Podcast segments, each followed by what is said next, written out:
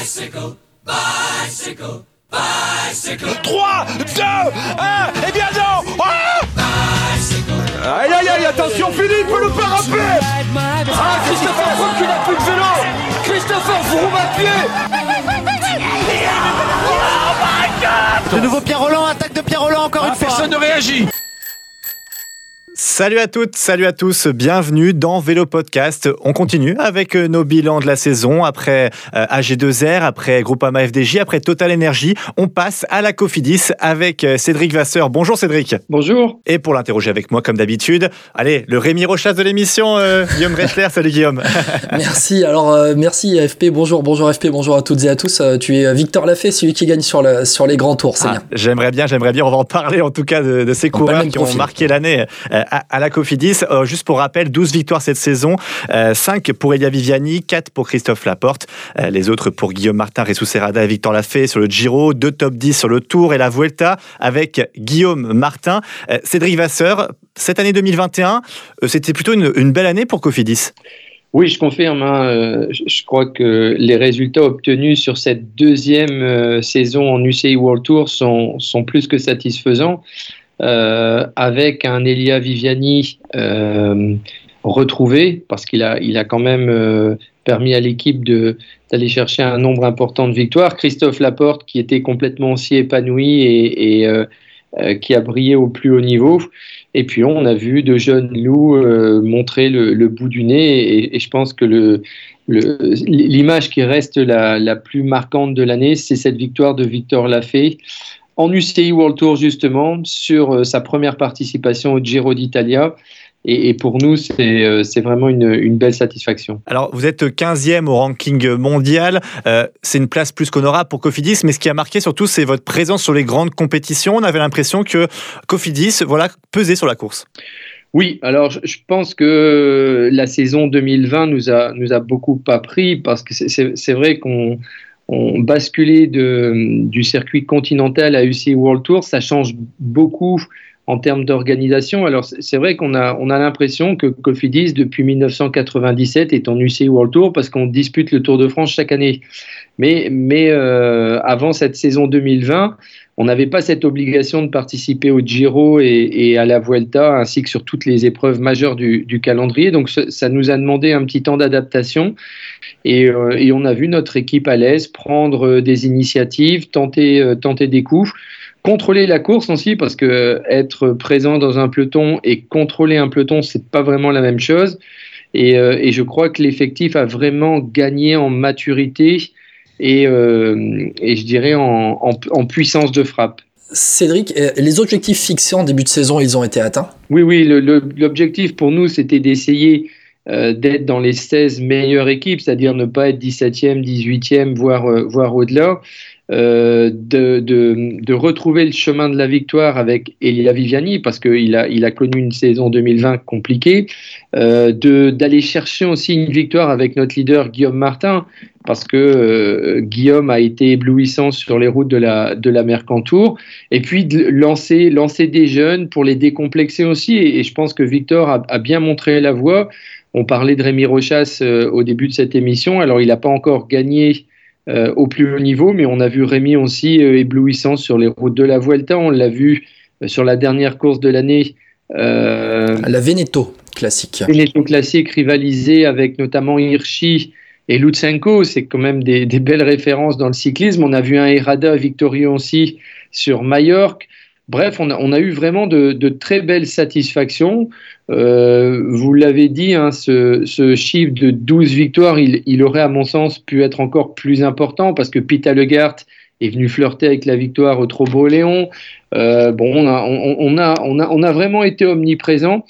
Et, euh, et, et, pour ça, je pense que euh, c'est vraiment un travail collectif. Je crois que l'équipe Cofidis a réussi sa mue en UCI World Tour. Eh, comment vous pouvez expliquer ce côté un peu décomplexé de votre équipe? Parce que depuis le début de la saison, on vous a vu des Flandriennes au Grand Tour, on avait l'impression que rien ne vous faisait peur en fait et c'était agréable à voir. Oui, bah, je, je pense que c'est une équipe qui monte en puissance. On, on, on, a, on a changé un peu de braquet et de stratégie en, en arrivant en UCI World Tour, avec euh, notamment euh, les signatures de Guillaume Martin, celle d'Elia Viviani, qui a quand même connu les plus belles équipes du monde, les, plus fortes, hein, pour, pour mémoire, celle de Patrick Lefebvre chez Quickstep, celle de Dave Bradford chez, chez Sky à l'époque, qui est devenu Neos.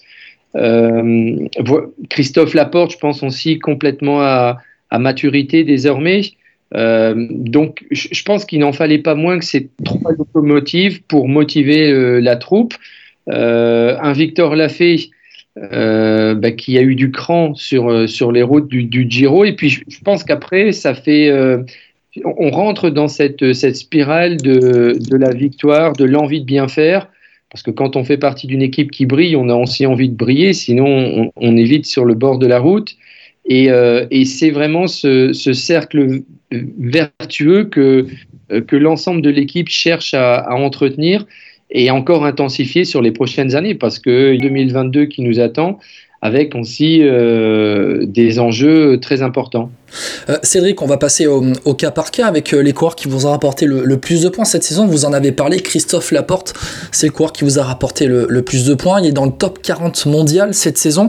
Euh, quatre victoires à la fois grâce à, sa pointe de vitesse, mais aussi grâce à ses qualités de coursier. Vous avez parlé de maturité et c'est très juste. Il fait sixième à Roubaix.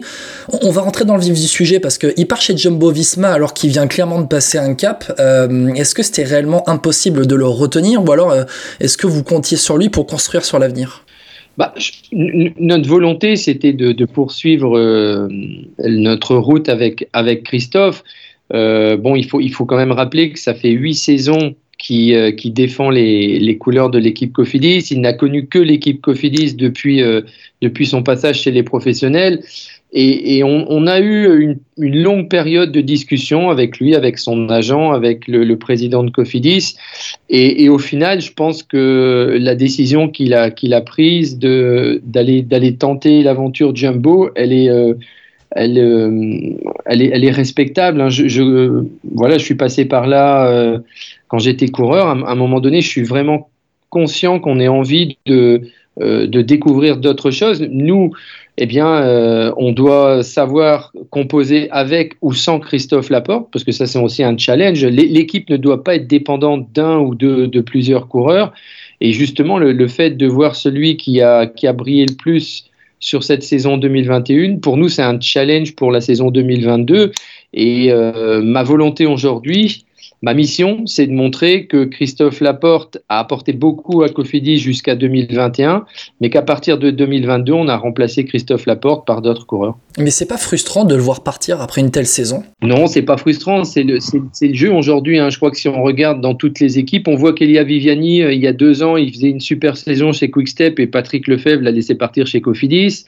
Euh, ça, ça, fait partie du, du cyclisme moderne. C'est vrai que par le passé, on avait beaucoup plus de coureurs qui faisaient leur carrière avec euh, un manager, avec une équipe. On n'avait on pas ces mouvements de, va-et-vient. Aujourd'hui, on se rapproche un peu du foot dans le cyclisme, c'est-à-dire qu'on a des mouvements qui sont beaucoup plus importants, euh, des périodes avec toujours des exceptions évidemment, mais je, reprends toujours cet exemple d'un David Moncoutier qui a fait toute sa carrière chez Cofidis. Je suis pas sûr que ça existe encore dans dix ans. Est-ce que vous pensez que Christophe Laporte euh, peut gagner une classique Flandrienne l'an prochain? Je pense que Christophe a les, a les moyens de, de jouer la, victoire. Maintenant, le, choix stratégique qu'il a fait d'aller chez Jumbo, ça risque quand même de lui, de lui compliquer un petit peu la tâche. Euh, il faut, quand même rappeler que chez Cofidis, il était leader unique et incontesté au départ de toutes ses courses. Il y avait une équipe à son service, alors peut-être pas forcément jusqu'au dernier kilomètre, donc il devait souvent dans le final se débrouiller un peu seul. Par contre, quand l'équipe Jumbo va être piégée l'année prochaine, eh bien, on va faire appel à Christophe Laporte pour aller rouler. Et on sait très bien que quand on roule, quand on sacrifie pour un leader, après, on peut plus jouer sa carte personnelle. on, va, voir si euh, la satisfaction est la même d'accompagner quelqu'un pour qu'il aille chercher la victoire ou d'essayer de jouer la victoire soi-même. Oui, parce qu'il y a un petit débutant qui s'appelle Wout, je crois. Wout Van Aert, oui, il me semble. bon, il n'y a pas que Wout Van Aert, il y a Roglic. Euh, enfin, quand on regarde quand même l'équipe, elle, est, euh, elle, est, elle est vraiment bien armée.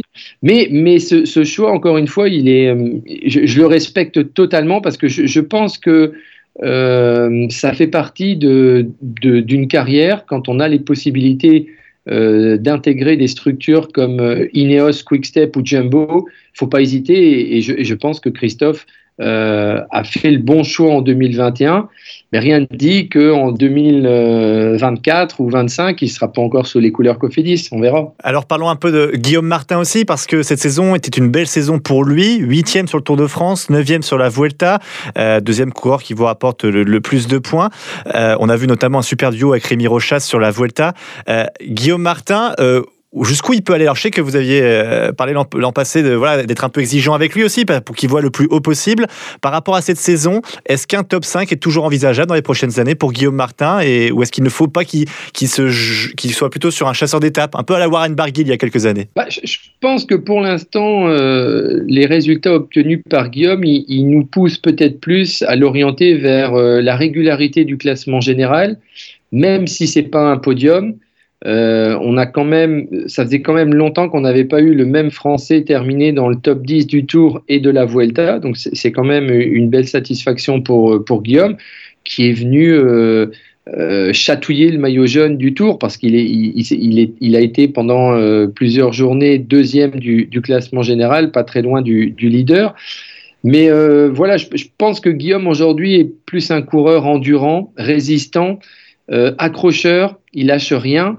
Et, je, pense qu'on a tout intérêt à, poursuivre dans cette voie en essayant encore de gagner quelques places plutôt que de, euh, de jouer les victoires. On, le voit, c'est n'est pas quelqu'un qui gagne 10 courses par an. Euh, il nous a gagné une superbe Mercantour classique et je pense qu'il est capable de multiplier par deux, voire par trois ce nombre de victoires chaque année. Mais euh, en ce qui concerne les, grands tours, je crois que ça lui plaît bien aussi de jouer à chaque fois le, top 5, top 10. Donc euh, on s'approche tout doucement du top 5. Et euh, bah, il y a deux ans, tout le monde rigolait quand j'en parlais, mais aujourd'hui, on voit quand même que, que ce soit sur, sur le Tour de France ou sur, euh, sur la Vuelta, Guillaume Martin, ça tient, ça tient la route. Oui, à chaque fois, le Tour de France et la Vuelta, il est passé tout près du, du maillot de leader, hein, vous, vous l'avez bien dit. Euh, nous, ce qui nous a marqué, notamment sur la Vuelta, bah, c'est qu'enfin il a eu un, lieutenant qui l'a emmené loin. Alors c'était Rémi Rochas, on va en parler euh, juste après. Euh, est-ce que c'est pas ça l'axe de progression pour la suite, pour qu'il grimpe dans la hiérarchie euh, dans un classement général de, de grand tour, ou là où il était 8e et 9e cette année, pourquoi pas viser un top 5 euh, l'année prochaine sur un grand tour? Est-ce que c'est pas justement un ou deux lieutenants qui l'emmènent loin en montagne? Bah, Si, c'est, évidemment, euh, c'est, toujours préférable d'avoir des, coureurs capables de vous accompagner loin. Après, on, voit que Guillaume et l'équipe Cofidis ne se comportent pas comme l'équipe euh, Jumbo ou, l'équipe euh, Ineos de la grande époque, c'est-à-dire qu'on n'est pas capable d'emmener un tempo et, d'être en permanence dans les cinq premières positions et de faire péter tout le monde pour se retrouver à 10. Donc nous, nous on joue de façon plus modeste, on essaie d'accompagner déjà psychologiquement. Et, c'est vrai que Rémi, sur certaines étapes, était probablement capable, à mon avis, d'aller au-delà de, de ce qu'il a fait, mais il s'est contenté d'accompagner et d'aider Guillaume Martin qui était souffrant en, troisième semaine.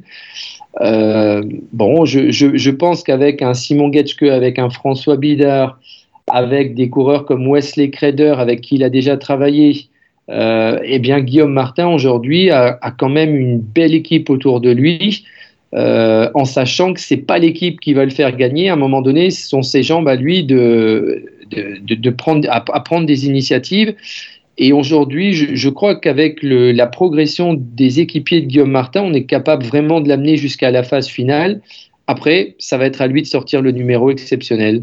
Parlons euh, de Elia Viviani qui s'en va chez Ineos l'année prochaine. Qui s'en va, euh, euh, qui s'en va de chez Cofidis pour aller chez Ineos. Chez Cofidis, pardon, oui, qui s'en va chez Cofidis pour aller chez Ineos. alors il, il retourne là-bas.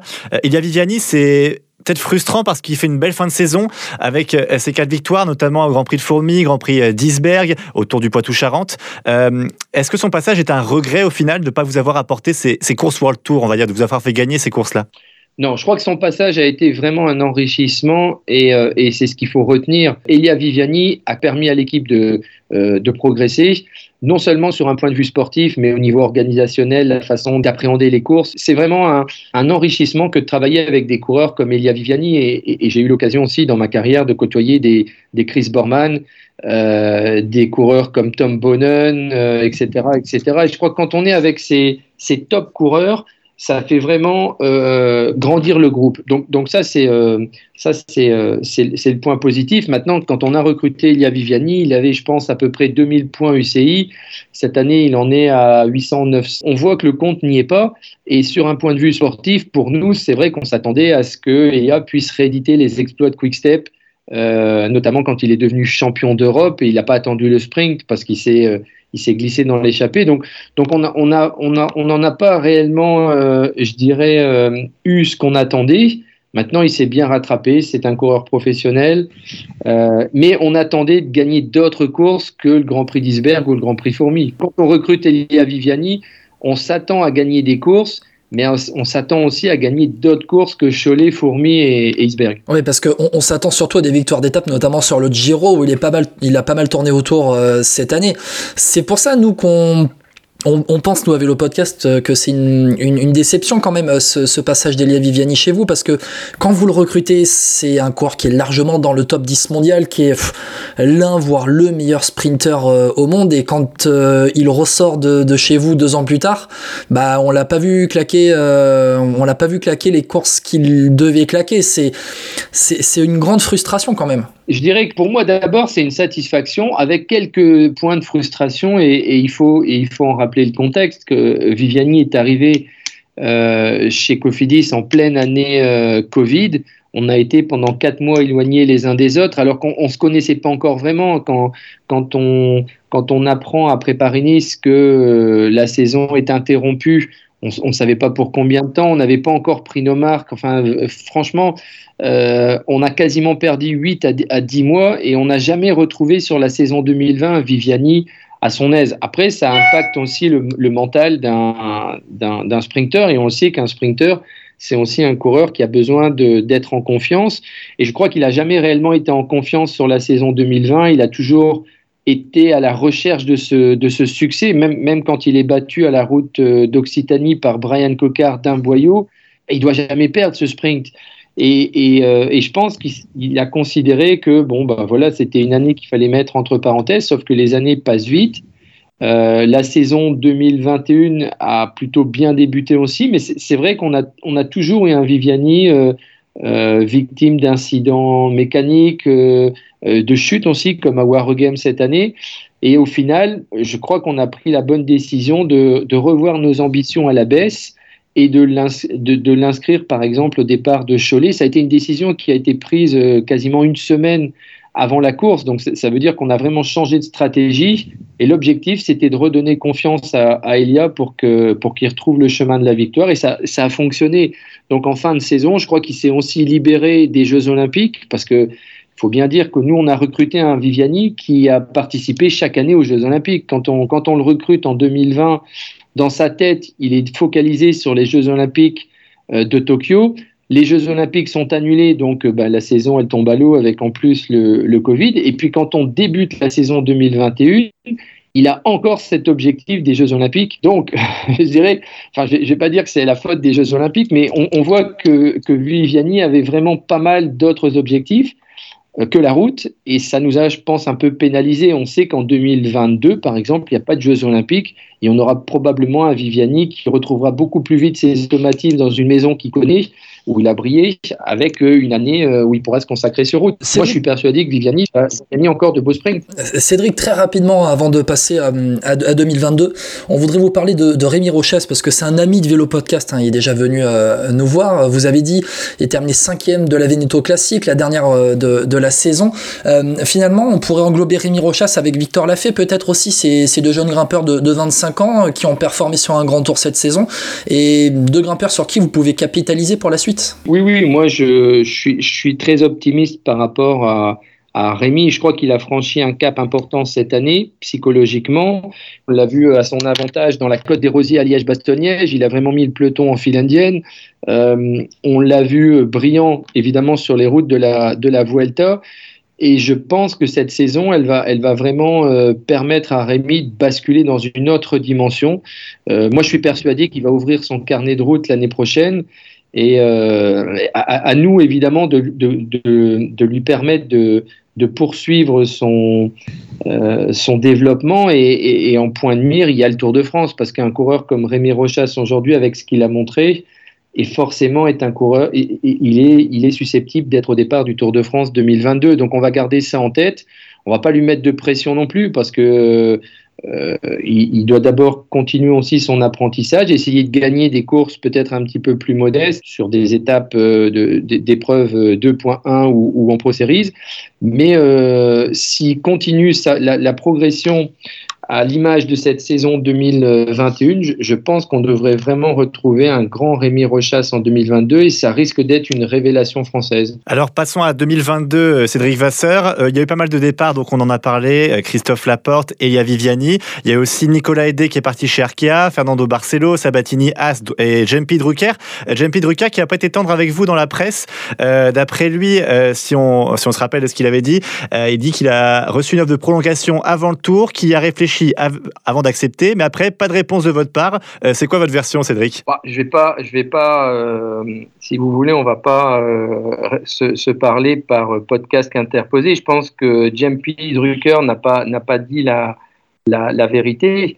Euh, nous, on n'a jamais eu l'intention de mettre J.M.P. Drucker au départ du Tour de France. On a eu cette discussion avec la direction sportive, avec la performance. On a plutôt opté pour un, pour un autre coureur. Et puis c'est vrai qu'on a, on a, euh, on s'est dit avec J.M.P. qu'on euh, c'est pas parce qu'il faisait pas le Tour de France qu'on comptait pas sur lui pour les saisons prochaines. Je lui ai fait une proposition que son agent a immédiatement refusée dans un premier temps. Et ensuite, euh, Jumpy Drucker a refusé d'aller sur des courses pendant le Tour de France. Et, moi, je ne conçois pas concevoir, enfin, je, je conçois pas euh, poursuivre avec un coureur qui refuse de faire, euh, de prendre le départ des compétitions. Vous savez, quand on est coureur cycliste professionnel, on est payé avant tout pour prendre le départ des courses. Et quand votre employeur vous demande de prendre le départ d'une course, eh bien, c'est sans discussion. C'est entendu. Côté arrivé, c'est intéressant, notamment avec, euh, bah, avec notamment le champion d'Espagne euh, du contre-la-montre, Yon Izagir, un, coureur capable de, de, jouer le top 10 sur une course par étape pour le Tour. On l'a vu cette saison euh, dans le top 10 en Romandie, au Dauphiné, au Pays Basque, troisième de Paris-Nice. Cédric, est-ce qu'on peut parler d'un leader bis qui arrive chez Cofidis aux, côtés de Guillaume Martin pour les courses par étape Et je pense notamment eh bien, à un calendrier qui vous est cher. Il y a le calendrier français, peut-être avec Guillaume Martin, le calendrier espagnol avec Yon Izagir. Oui, on peut, on peut vraiment euh, dire qu'on a un, leader bis avec Yonis Aguirre parce que c'est un coureur qui, qui, connaît le chemin de la victoire sur les routes du Giro, du Tour, de la Vuelta et euh, il fait partie de ce, ce, cercle très fermé des coureurs capables de briller un peu partout. Il a gagné le Tour de Pologne, il a gagné le Tour du Pays Basque, c'est le champion d'Espagne en titre du contre-la-montre. Donc là, on a vraiment euh, une, une, très grosse pointure. Euh, et, je, crois que ça va enlever aussi un peu de pression sur les épaules de Guillaume parce que tout reposait un peu sur ses épaules dès que la route commençait à s'élever. Aujourd'hui, on peut très bien jouer la carte Yonis Aguirre euh, dès que la route s'élève. Euh, on n'a pas, pas une seule et unique carte. Et puis, je crois que le, le calendrier UCI World Tour nous permet à la fois de jouer sur le front de Parigny, c'est celui de Tirreno, euh, celui du Dauphiné et du Tour de Suisse, celui de la Romandie ou des Ardennaises, celui du Pays Basque ou de la Catalogne. Enfin bref, vous voyez, on a vraiment de, quoi jouer euh, la Cartionne Isaguirre sur un front, celle de Guillaume Martin sur l'autre, sans mettre trop de pression sur l'un et l'autre. C'est-à-dire que je pense que les résultats de Guillaume Martin vont pousser euh, Yon Isaguirre à être encore meilleur et, réciproquement. Donc je crois que c'est vraiment une arrivée gagnante-gagnante. Et, au final, c'est l'ensemble du groupe qui va, qui va en profiter. Euh, du côté l'équipe des grimpeurs, hein, elle sera aussi renforcée avec David Villela et François Bidard euh, notamment. Côté sprint, bah, vous recrutez David Echimolai et puis surtout Brian Cocard. Jérôme Pinault était euh, chez nous pour le bilan BNB Hotel. Il nous a dit qu'il le voyait partir à, à contre-coeur, hein, d'après ses, ses, propres mots. clairement, Brian Cocard, c'est un des meilleurs sprinteurs français de ces dernières années. Ce sera votre sprinter numéro 1 dans votre calendrier français on pense aussi à Simone Consoni euh, en autre sprinter, mais est-ce que c'est pas là votre top euh, sprinter pour, pour cette année, là, euh, côté français? Ah oui, absolument. Je crois que Brian est un pur sprinter, à la différence, par exemple, d'un Christophe Laporte qui, qui s'exprime peut-être plus en comité plus restreint ou qui est un coureur peut-être un petit peu plus polyvalent, mais, mais en, cas d'arrivée massive, Brian est, je dirais, notre, notre meilleure carte. Il est aussi puncher, c'est-à-dire qu'il est capable de briller sur une flèche Brabanson. Euh, voilà, je, pense que Brian avait aussi envie de, je dirais, d'être euh, sécurisé par rapport à son programme de course. Il avait envie de retourner en UCI World Tour. Et bon, c'est vrai que c'est toujours douloureux de voir un, coureur partir, surtout quand on a construit un projet euh, avec lui. Et, je comprends, euh, je comprends Jérôme Pinault. Maintenant, on n'a pas été volé Brian Cocard à, Jérôme Pinault. Il était fin de contrat. C'est Brian Cocard qui a fait le choix euh, de, de Cofidis et, nous on en est euh, on en est ravi. Notre objectif maintenant c'est de lui permettre de retrouver euh, ses meilleures jambes et rapidement le chemin de la victoire. Donc avec Brian, avec Simone Consoni, avec Pita Legart, avec Chimolai, avec Walshade, on est quand même vraiment bien armé en ce qui concerne les sprints. Et ma stratégie, elle va être celle de l'équipe Quickstep, c'est-à-dire faire en sorte que bien tous ces sprinteurs euh, je dirais, euh, augmentent leur niveau par rapport aux autres. Patrick, en général, a 3-4 sprinteurs, souvent le meilleur sprinter qui a le dernier mot. Donc, l'objectif, c'est de permettre à Consoni, à Kokar, à Walshade, à Allegart et puis à Chimolai d'être meilleurs et encore plus véloces. Et je pense que euh, bien, si chacun atteint son meilleur niveau, on doit être capable de gagner sur trois fronts le même week-end. Euh, Brian Cocker qui va vivre seulement euh, à 29 ans sa deuxième saison en World Tour et ça à mon avis dans, dans, la réflexion ça l'a aidé. On va continuer un peu le, recrutement, le, déroulé. Vous avez parlé de Max Walscheid qui est certes un sprinter mais aussi cinquième des derniers euh, mondiaux en, chrono. Du côté des chronos aussi Benjamin Thomas qui arrive, le double champion de France de, la spécialité. Nous on voudrait s'arrêter sur un autre coureur. Alors on n'oubliera pas Sandra Armé, Alexandre de lettres hein, que vous avez recruté, Wesley Creder aussi, mais c'est Alexis Renard qu'on aimerait bien, dont on aimerait bien parler. Euh, un, jeune coureur prometteur de, 22 ans, Cédric, mais quel est son profil réellement à, Alexis Renard? On le voit arriver depuis, depuis quelques temps, il était chez Israël là, ces deux dernières saisons. Je crois qu'Alexis a un parcours qui m'a qui m'a séduit parce qu'il a il a eu ce culot de, de passer professionnel dans une équipe étrangère. C'est ce que j'ai fait quand je suis passé aussi professionnel. Donc ça, lui a donné, je dirais, déjà euh, un aperçu du, peloton cycliste différent d'un démarrage dans, son équipe, dans une équipe nationale. Je crois qu'aujourd'hui, euh, on cerne pas bien encore les capacités d'Alexis. Elles sont énormes parce que quand on voit euh, ce qu'il a fait sur cette deuxième partie de saison cette année avec euh, notamment le Tour de Wallonie, avec le Tour de Pologne. Moi, j'ai en souvenir au Tour de Pologne un coureur qui vient flirter avec la, victoire d'étape et c'est pas facile. Et puis, euh, eh bien, il a eu euh, presque le culot d'aller battre Mark Cavendish sur, le, sur le Grand Prix de Munster. Bon, je, crois que Alexis est un coureur polyvalent, c'est-à-dire que c'est un coureur qui est capable de. Alors, c'est pas un pur grimpeur, évidemment, ça on le, on le sait, mais c'est un coureur puncher capable de, briller sur des, courses d'une journée. On voit qu'il est aussi résistant. Euh, il a déjà participé notamment à la, à la Vuelta l'année dernière, si ma mémoire est bonne. Et nous, notre volonté, c'est de lui permettre de continuer sa progression, parce qu'il ne faut pas oublier qu'il a que 22 ans, c'est un jeune coureur. Euh, mais quand on voit déjà les résultats qu'il a obtenus, quand on voit la capacité qui est la sienne, j'avais discuté aussi un peu avec les dirigeants de, de l'équipe Israel Startup Nation, euh, et, on m'en a tout de suite dit vraiment du bien sur un point de vue humain. C'est-à-dire que c'est un, à mon avis, c'est un champion en devenir euh, au niveau sportif, mais c'est aussi euh, sur, sur un point de vue humain quelqu'un de, de, de, bien et, et qui s'intègre parfaitement à notre philosophie. Donc, on va pas mettre trop d'objectifs sur, sur ses épaules, mais je suis persuadé qu'Alexis Renard va vraiment faire parler de lui dès l'année prochaine avec le maillot Cofidis. Et lui encore, c'est un coureur qui, pour moi, comme euh, Rémi Rochas, qui doit être capable d'ouvrir son compteur dès l'année prochaine. Donc on a beaucoup de jeunes loups qui vont arriver et euh, qui vont nous faire gagner plein de courses. Merci beaucoup Cédric Vasseur d'avoir été avec nous. Merci à vous.